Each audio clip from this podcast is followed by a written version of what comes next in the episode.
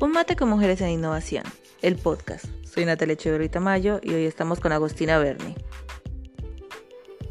Agustina es una ejecutiva con más de 14 años de trayectoria en multinacionales innovadoras como Google y Red Hat, donde lideró procesos de atracción y gestión del talento para Latinoamérica. Actualmente es HR Head para Latinoamérica en NAPSE, subsidiaria de la firma Lynx, compañía de capitales brasileños enfocada en la transformación digital de la industria del retail con clientes como Nike, Walmart y Sony. Agustina es licenciada en Recursos Humanos por la Universidad de Salvador cursó un programa ejecutivo en recursos humanos también en Cornell University y cuenta con un certificado de agilidad y liderazgo por la Scrum Alliance. Además es columnista, es speaker, es invitada en diferentes escuelas de negocios, es conferencista donde comparte todos sus conocimientos sobre cómo transformar la función de recursos humanos en la era digital. Hoy vamos a hablar de recursos humanos e innovación. Ya que eres experta justamente en todo lo que es innovación en recursos humanos, me encantaría empezar sabiendo cómo se relacionan los recursos humanos con la innovación. Bien.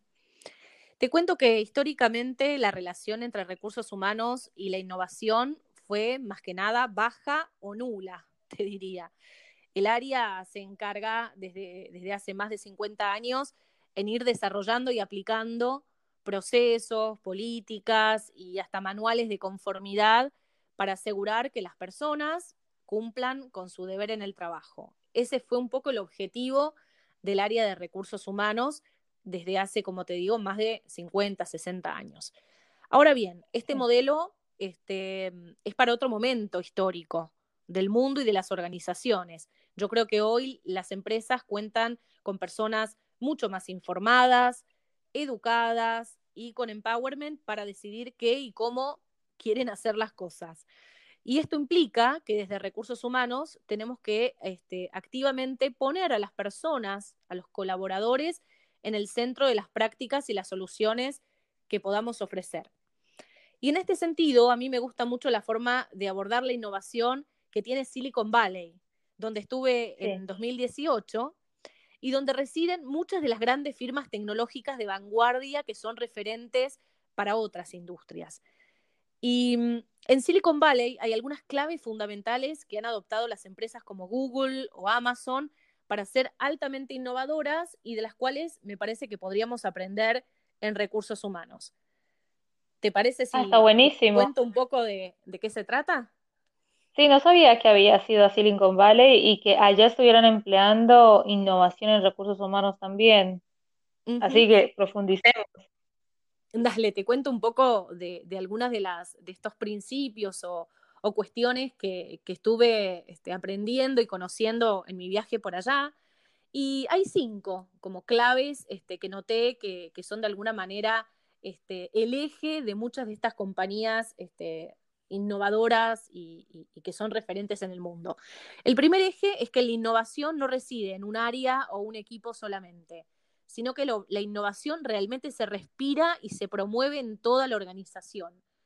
Es eh, claro. conocido que Google tiene, por ejemplo, ya hace años este, la modalidad del trabajo 80-20, donde el 80% del día este, los colaboradores están enfocados al trabajo para el cual se los contrató y el 20% del tiempo restante Google invita a que el colaborador pueda dedicarlo a otras cosas, ¿sí? a, experimentar y proponer otro tipo de, de, cuestiones y muchas veces de ese tiempo salen soluciones o ideas que inclusive Google después puede comercializar.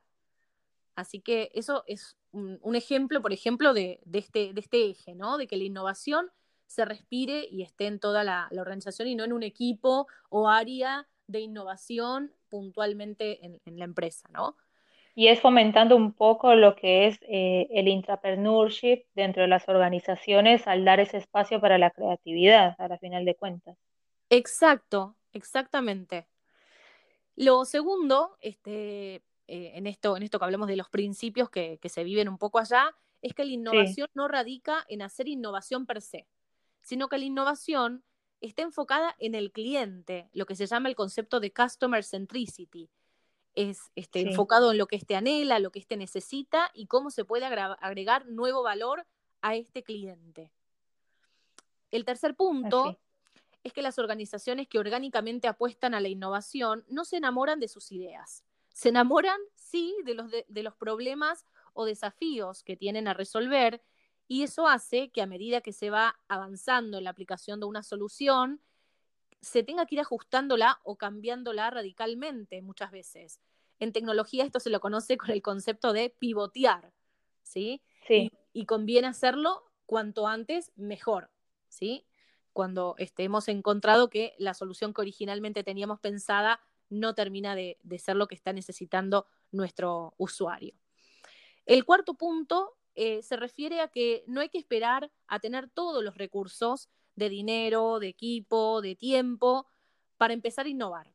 Conviene empezar pequeño y luego ir escalando. Y este principio en Amazon, por ejemplo, lo aplican mucho y en recursos humanos varias de sus prácticas innovadoras comenzaron así, en pequeño y con un grupo de prueba, un grupo piloto, que después fueron escalando a otras áreas, a otros equipos, a la región e incluso global. Y, sí. y por último, em, encontramos que no hay que quedarse solo con tu equipo trabajando, sino que hay, que hay que aprovechar en la medida de lo posible el expertise de otras áreas de la organización y crear soluciones realmente innovadoras, incluyendo las miradas bien diferentes y diversas que traen otras personas no necesariamente del equipo que está trabajando en esa solución. Y con esto, Nati, yo creo que son el tipo de, ejes o de principios y de valores que deberíamos nosotros nutrirnos en recursos humanos y empezarlos a adoptar para ser mucho más innovadores. Sí, porque además son justamente principios que se ven mucho en las áreas de tecnología o en las startups tecnológicas, pero a la final de cuentas se puede emplear en todas las áreas de la organización y quién es el encargado justamente de velar por las áreas de la organización es recursos humanos. Claro. Entonces, ahí, ahí cómo pueden pensar justamente recursos humanos a innovar, sabiendo que su organización ya le está pidiendo estos cambios, este, este eje de cultura de innovación que más o menos lo, lo entablaste con estos principios. Yo creo que una de las maneras de empezar a innovar este, mucho más es a través de la metodología del design thinking o pensamiento de, diseño. Y esta disciplina deviene de, este, como te decía, del diseño, inicialmente aplicada a áreas de marketing, luego este, fue llevada a áreas de tecnología y hoy está empezando a tener mucha popularidad en otras áreas que no eran las que originalmente habían adoptado esta práctica. Y esta, y este, este, esta disciplina, si tuviéramos que definirla, a mí me gusta la definición de Turi McKinley, que es una ejecutiva de una agencia que trabaja con grandes organizaciones como General Electric este, o inclusive UNICEF. Y ella dice que el design thinking es una forma de resolver problemas centrándonos en el usuario, con fuerte anclaje en la empatía y llevado a cabo por equipos multidisciplinarios. Me parece una definición súper sencilla y bien concreta, ¿no? Ah, me gusta, la voy a tomar para mi workshop porque está buena esa. Luego te pido el libro porque está, está tal cual. Y bueno, y por eso decías que justamente la idea de la organización es que se centre en los problemas y no en soluciones. Y claro, y no necesariamente en, esa solución o esa práctica que, que uno a veces tiene este, muchas ganas de proponer, ¿no? Que se enamora de esa, gran idea que tuvo. ¿Y por qué nos debería interesar esto en recursos humanos? Eh, podría ser una pregunta que uno este, haga, ¿no? Porque este design thinking nos ayudaría. Y yo creo que es la metodología este, que hoy más está centrada en la persona, este, en el ser humano, eh, y esto hace que se focalice en la experiencia de esa persona o ese usuario y no tanto en el proceso en sí mismo. Entonces, se trata de crear soluciones de productos o servicios que resuenen realmente con el usuario em, y en este caso con el colaborador. Eso implica que recursos humanos va a tener que tener un cambio de mentalidad realmente fuerte y pasar de enfocarse en procesos, que fue esto que yo te decía que históricamente fue de alguna manera a lo cual se enfocó el área, y pasar a crear soluciones, experiencias ya con otros y no solo desde recursos humanos nada más, donde se pueda fallar en los primeros intentos para poder pivotear rápido hacia soluciones que se ajusten más a la necesidad del colaborador, pudiendo aprender de los errores y colaborando entre y fuera de recursos humanos. Para mí, estos conceptos y formas de pensar y diseñar las prácticas del área son eh, muy disruptivos y son la forma en que recursos humanos debería empezar a, adoptar hacia adelante. Sí, tal cual, porque muchas veces pues yo me he topado con que, bueno, recursos humanos hace el proceso de buscar justamente a los capacitadores que hacen todo lo que son workshops en innovación y para el área de, no sé, tecnología, de ventas, de marketing, pero nunca se preocupó por qué ellos lo pedían o, o por qué justamente eh, necesitaban justamente estos consultores en innovación o diseñar programas de innovación. Y bueno, justamente hoy en día, y más que todo lo con lo que está pasando hoy actualmente, eh, ya les exige hacer ese cambio de mentalidad. Ah, ¿No es así, Agos? Exacto. Primero eh, arranca por la mentalidad, como, como bien decís, y después, obviamente, la adopción de un proceso, de un marco de trabajo.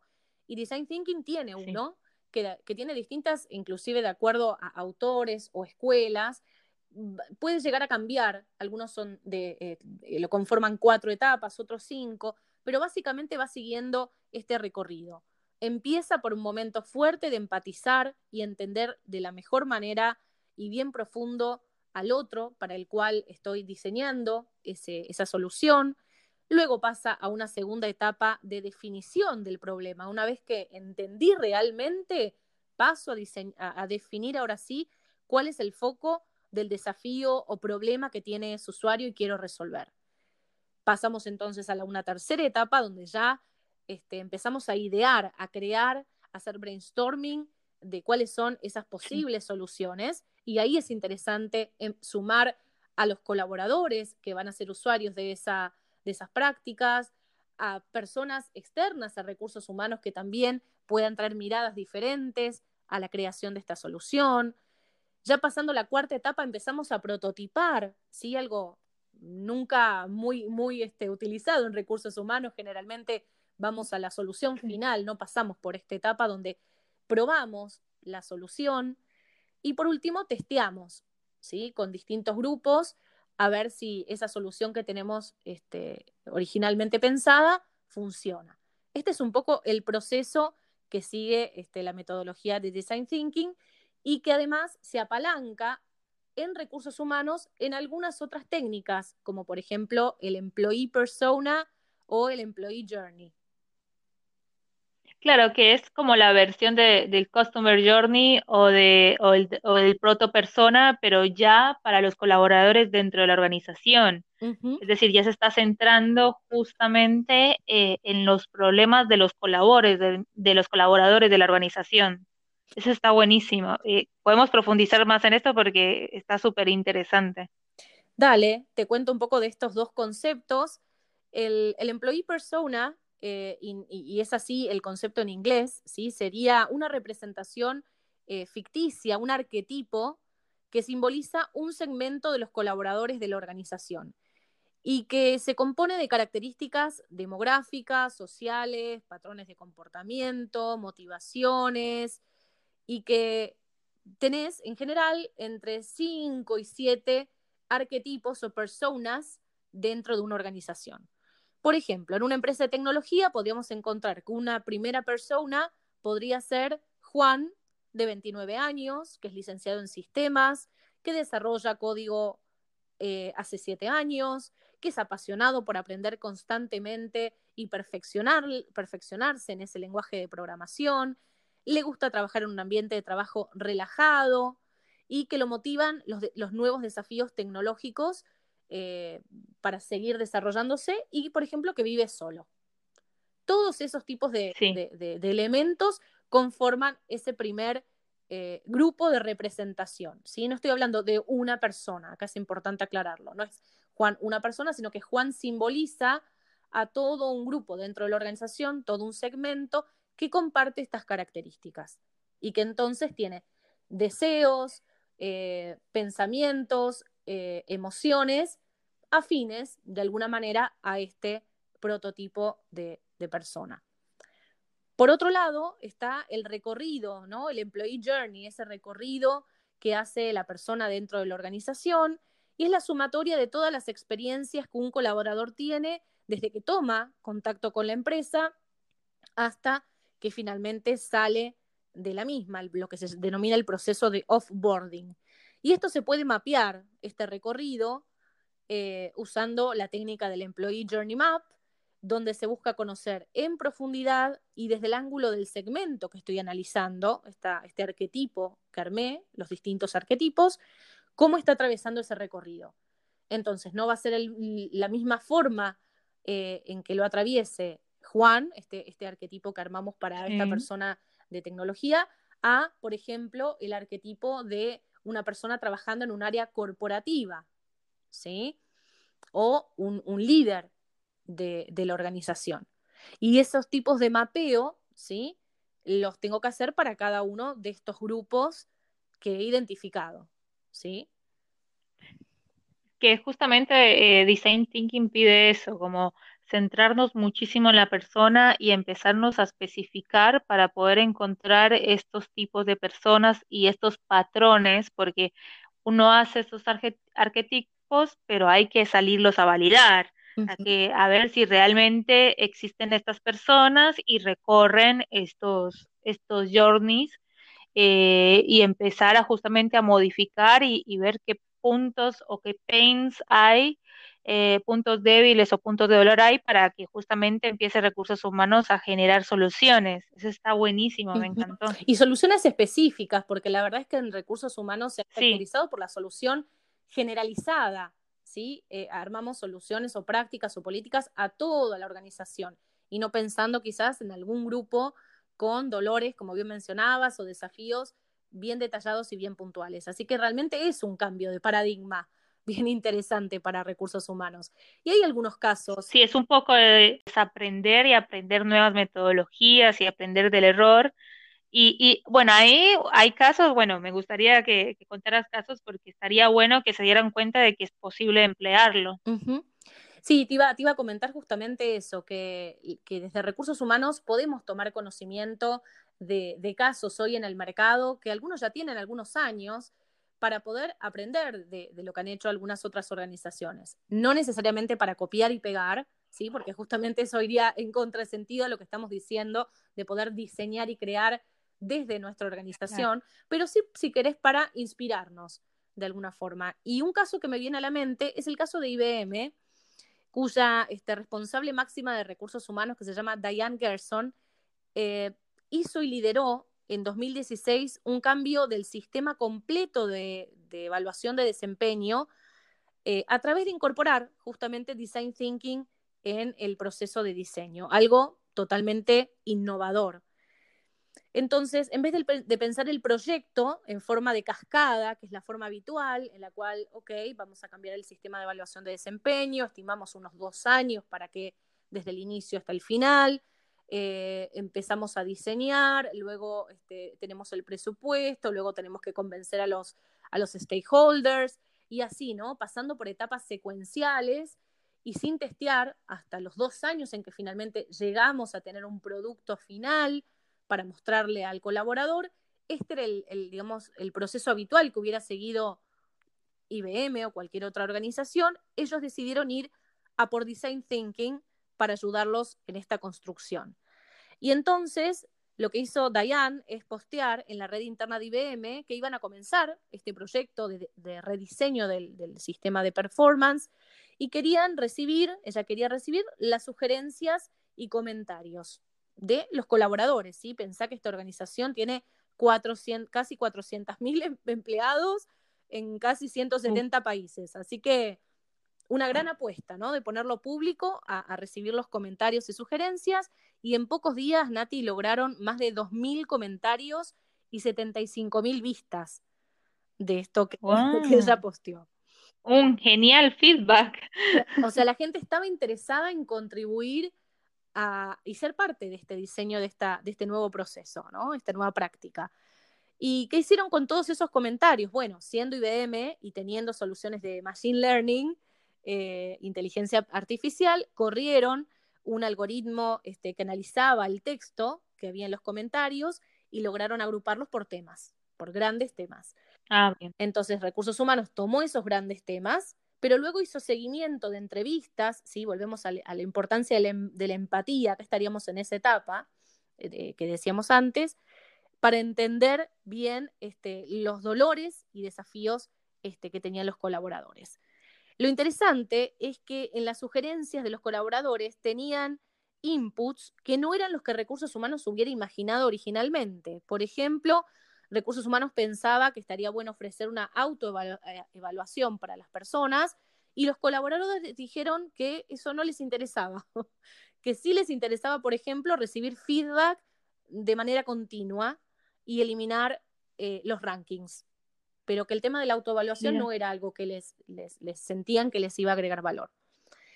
Y entonces, hoy lo que tienen es un sistema, ¿sí? Este, que en vez de evaluar de manera anual el desempeño y con objetivos que solo se setean al principio de año y se evalúan a los 12 meses, esto tienen un sistema, tiene una aplicación de check-in que lo hacen de manera recurrente y al final de año se evalúan cinco criterios. Y ya no es que tiene uno un score único, un ranking único, sino que son cinco criterios. El resultado que uno ha tenido para el negocio, el impacto en el cliente, innovación, responsabilidad personal y otros skills del puesto. ¿Sí? la verdad que me parece un caso interesantísimo de una organización de muchísima historia y trayectoria que quizás este, y gigante. ¿no? Y gigante. Entonces uno podría pensar que es más tradicional, pero en realidad tuvieron el coraje, ¿no? Liderada por esta profesional y ejecutiva de recursos humanos que trajo a la mesa esta metodología diferente y que podía agregar valor.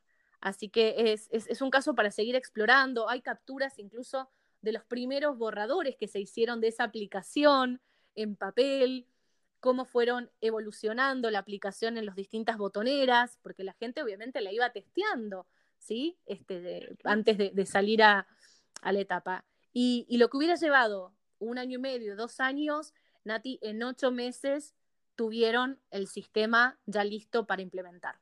Así que...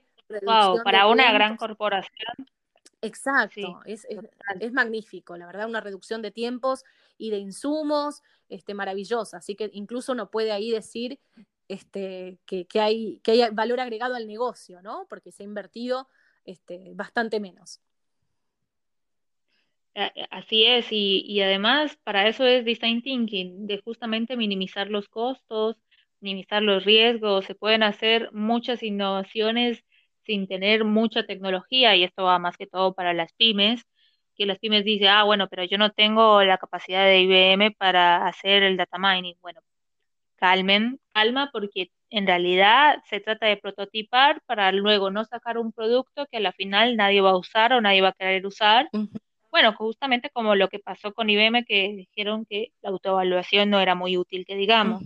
Exacto. hacer cuestiones útiles. Y sí, y a ver, y organizaciones más grandes obviamente contarán quizás con otros recursos y presupuestos, pero como bien dices, yo estoy de acuerdo en que organizaciones más chicas pueden adoptar esta disciplina, esta forma de pensar creativamente soluciones sin necesariamente tener que aplicar este, machine learning o inteligencia artificial. Se puede eh, acudir a formas mucho más este, sencillas, pero que realmente, de nuevo, el foco de esto es poner al colaborador, a ese usuario que va a ser el quien tenga que interactuar con esa solución que nosotros ofrecemos en el centro de la escena, como protagonista.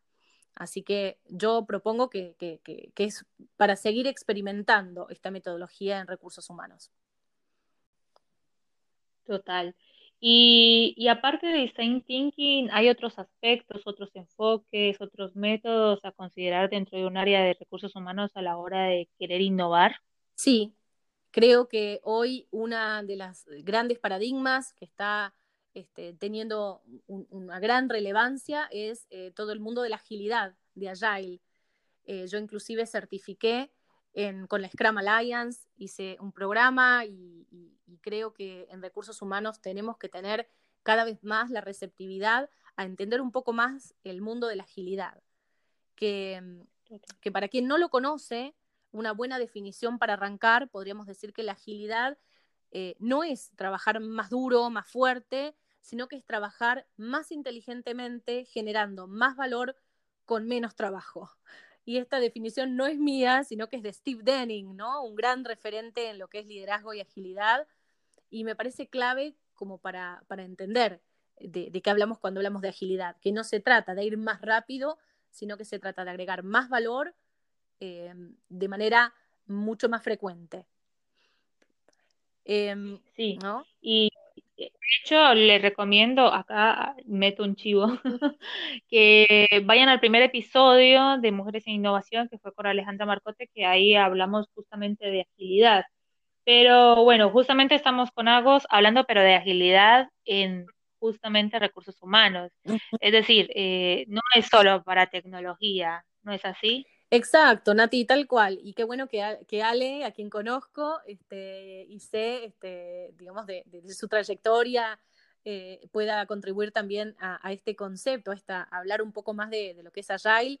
Eh, en ese sentido, sabemos entonces que es eh, algo que surge por este, el año este, 2001, ¿no? que viene surgió de, de varios desarrolladores que estaban reunidos en Estados Unidos, muy frustrados con la manera en, que estaban este, trabajando sus proyectos, que era el típico modelo de cascada, que es el que definía hace un ratito cuando hablaba de, este, de pensar primero este, tener el, digamos, la solución, requerir el presupuesto, em, diseñar, implementar, verificar y finalmente mantener, ¿no? Ese es un poco el, modelo de cascada y, y, ellos estaban realmente con ganas de hacer algo diferente y es que dan entonces con, se juntan y deciden hacer un manifiesto, ¿no? Disruptivo, este, que se conoce como los 12 principios del manifiesto ágil, enfocado en la satisfacción al cliente, la adaptación al cambio, las entregas frecuentes, el trabajo en equipo,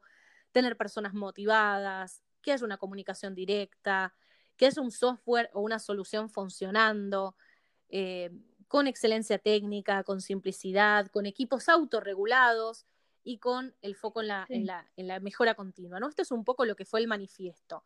Y, en recursos humanos, sabes que esto empezó a tener gran aceptación estos últimos años, incluso este, desde Harvard Business Review este, se hizo una nota alusiva a que, que eh, la agilidad había llegado a recursos humanos para quedarse. Ah, sí, lo vi.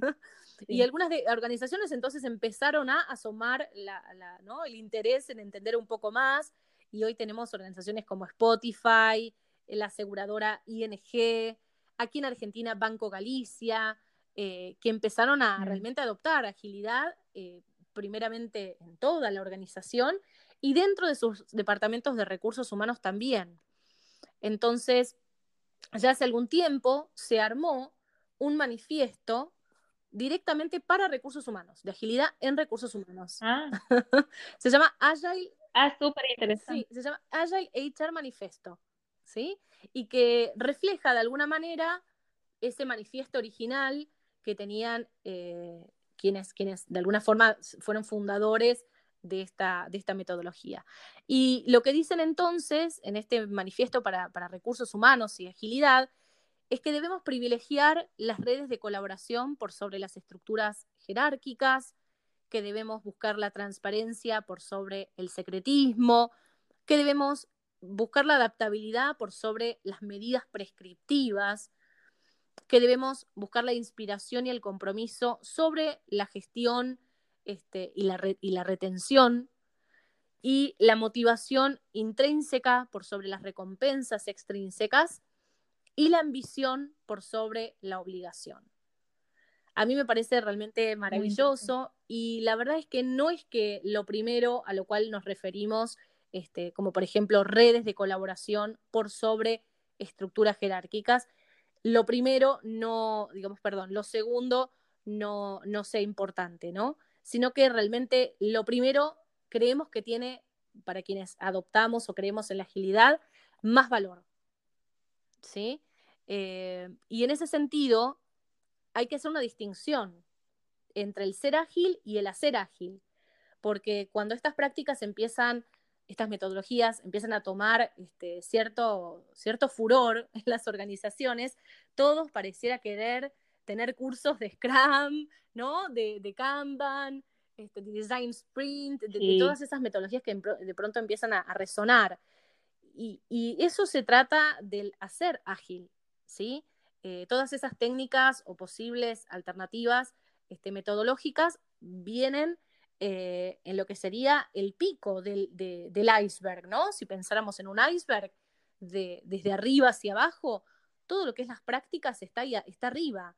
Ahora, hacia abajo, en lo profundo y en las organizaciones que realmente quieren que esto se encarne, importan más los principios y esos modelos mentales este, a los cuales me refería en, este, con el manifiesto, ¿no? cuáles son los paradigmas nuevos de la agilidad y cuáles son los valores, las creencias este, que van a apalancar las prácticas. Después siempre hay tiempo para ir este, aprendiendo y entendiendo cuál de las prácticas hace, más sentido empezar a usar. ¿sí? Y hay, como sabemos, eh, una, gran variedad de, prácticas posibles. Así que yo creo en, la agilidad como formas de, renovar, las formas de hacer este, en recursos humanos, en que se, le dice adiós un poco al, benchmarking, este, a esta comparativa que siempre se hace de mejores prácticas, ¿no? de copiar y, pegar, y le damos la bienvenida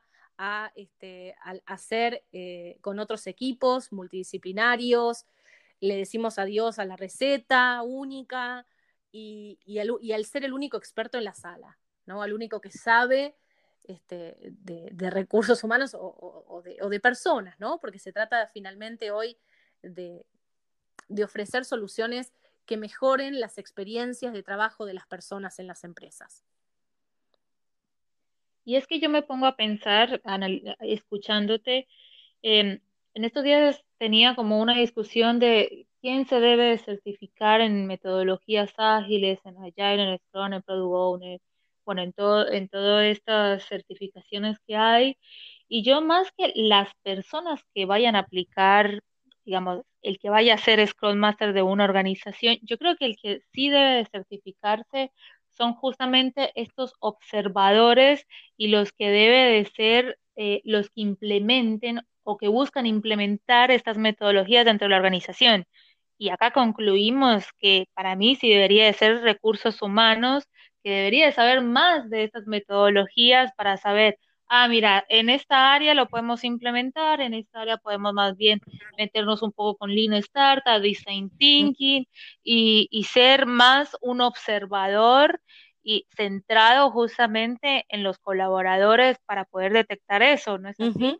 Sí, yo creo, Nati, que hoy podemos ser desde recursos humanos este, líderes de los procesos de transformación en la organización. Y, ahí tienes como dos miradas. Primero, la agilidad aplicada dentro de recursos humanos y la, segundo, la segunda mirada o abordaje es llevar la agilidad al resto de la organización. Y ahí desde recursos humanos, junto al equipo de liderazgo, también podemos ser quienes traccionemos estas, estos nuevos paradigmas de trabajo en las empresas. Si lo miramos desde recursos humanos, yo creo que es un abordaje realmente diferente porque se trata de entregar valor al cliente interno de forma iterativa e incremental y no ya este, esperando ¿no? a tener la gran respuesta definitiva a los problemas o, desafíos que tienen las personas en nuestra organización. Así que yo soy bastante promotora de seguir este, aprendiendo y, buscando este, formas de aplicar estas metodologías en, las organizaciones y en mi organización donde estoy hoy, de poder este, pensar los procesos tradicionales de reclutamiento, capacitación, desarrollo, en cuáles de ellos hace sentido empezar a, trabajarlos de manera ágil. Así es. Y, bueno, ya, ya sabemos que, es importante que el área de recursos humanos empiece a cambiar hacia este punto, pero ahora los perfiles que trabajan en recursos humanos, eh, ¿qué habilidades deben de tener justamente para, para iniciar esta innovación o para hacer perfiles de recursos humanos innovadores? Es una excelente pregunta porque creo que las capacidades o habilidades que nos identificaron o que supimos tener este, los últimos años, las últimas décadas, te diría, no son necesariamente las que necesitamos de aquí hacia adelante.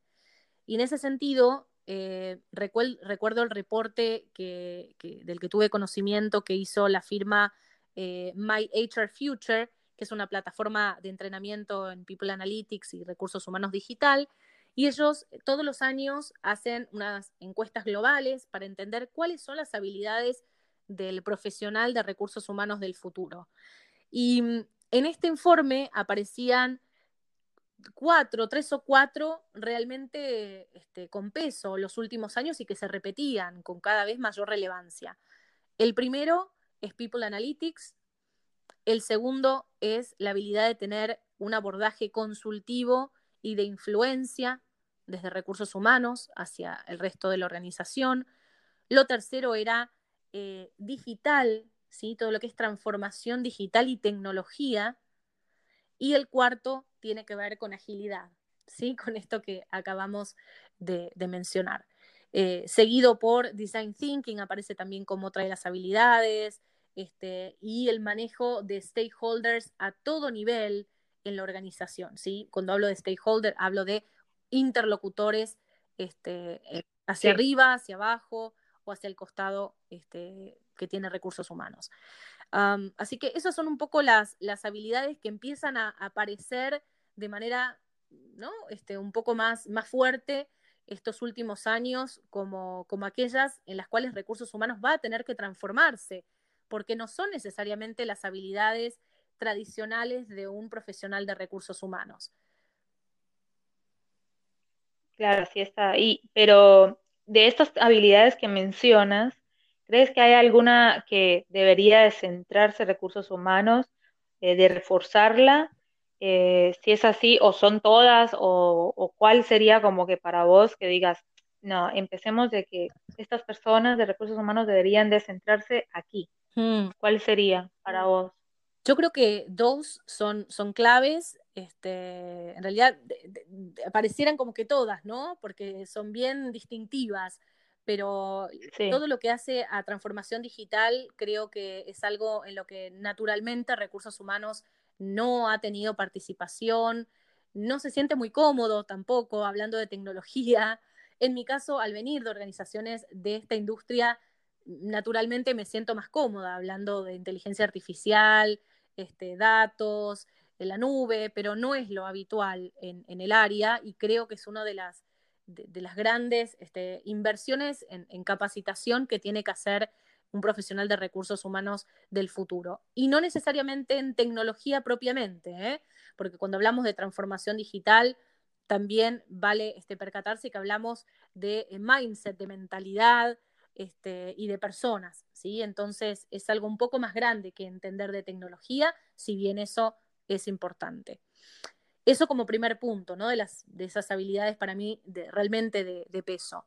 Pero la otra este, gran área de oportunidad para recursos humanos definitivamente es People Analytics, ¿sí? Este, y, en ese sentido, eh, el informe de tendencias de Deloitte, que hace también todos los años este, entendiendo cuáles son las tendencias en recursos humanos, eh, nos indica que más del 70% de las empresas hoy identifica HR Analytics como una prioridad alta o muy alta en su organización.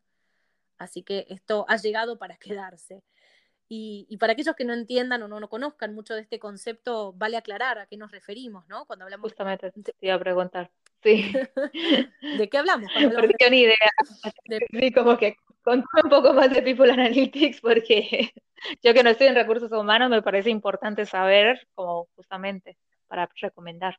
Dale, te, cuento alguna definición si querés o de qué hablamos este, al respecto. Analytics eh, es la disciplina que busca de alguna forma analizar y relacionar con cierta cantidad de datos originados en distintas fuentes, identificar tendencias u oportunidades para innovar o mejorar algún aspecto estratégico del negocio. Y desde recursos humanos, el objetivo detrás de relacionar estos, estos datos es poder arribar a un insight, a un nuevo conocimiento, tras el cual este, estaríamos en mejores condiciones de ajustar cuáles van a ser los, los recursos o los esfuerzos que destinemos desde el área de recursos humanos para tener mejores resultados en el negocio. Quizás con algún ejemplo lo podamos ver más fácil, ¿no? Si querés, te puedo dar como algún ejemplo. Sí. A ver, la, principal diferencia que hay entre las métricas tradicionales de recursos humanos y, People Analytics es que estas últimas son de mucho mayor impacto para el negocio. Si tomamos el ejemplo del indicador de rotación, tradicional indicador en recursos humanos, porcentaje de rotación. Este indicador por sí solo no nos permite identificar las relaciones entre el negocio y cómo mejorar los resultados del mismo desde recursos humanos. Nos muestra el qué, ¿sí? Pero no el por qué.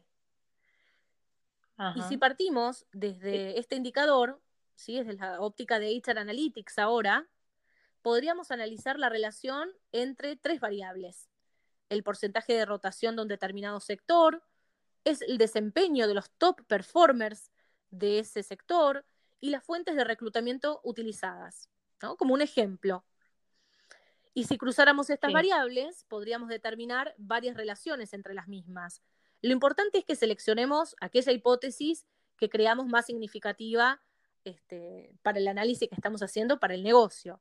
Entonces, por ejemplo, podríamos preguntarnos, ¿las fuentes de reclutamiento donde mayor inversión realizamos desde recursos humanos son aquellas que corresponden a los top performers del equipo? ¿O cuál es la relación entre la rotación y los top performers de ese sector que estamos analizando. Existen menos, más o igual porcentaje de, rotación en relación al resto del equipo. Son algunas de las preguntas que uno podría hacerse. Fíjate cómo se agranda el panorama eh, y no, no, hablamos ya de un, indicador, este, si querés, como más tradicional o que se queda corto en el análisis de datos y ya lo expandimos. Empezamos a hablar de patrones, de relaciones, ¿sí? entre, la, entre la información. Para agregar finalmente valor, ¿sí? obviamente testeando estas preguntas vamos a arribar a distintas hipótesis y este, perdón, a distintos resultados de estas hipótesis que estamos testeando. Y quizás de ahí podamos encontrar un desafío sí que podamos analizar para mejorar, por ejemplo, nuestro índice de rotación en la organización. Esto me encantó porque no sé si te diste cuenta, nuestra conversación empezó a, divergir en un montón de términos, de que bueno, que, de que hay que empezar a emplear design thinking en recursos humanos y empezamos a converger en que todo lo que hablamos anteriormente necesitamos medirlo y que realmente genere impacto en la organización. Eh, empleamos mucho el principio de divergencia y convergencia de design thinking en toda la conversación y, me encanta porque justamente es decirle a la gente de recursos humanos, sí, ustedes están para ser creativos, para generar eh, soluciones a problemáticas reales y a centrarse en el colaborador, pero midamos lo que están haciendo y analicemos que realmente genere impacto, que no sea en vano lo que se haga. Totalmente, Nati, coincido.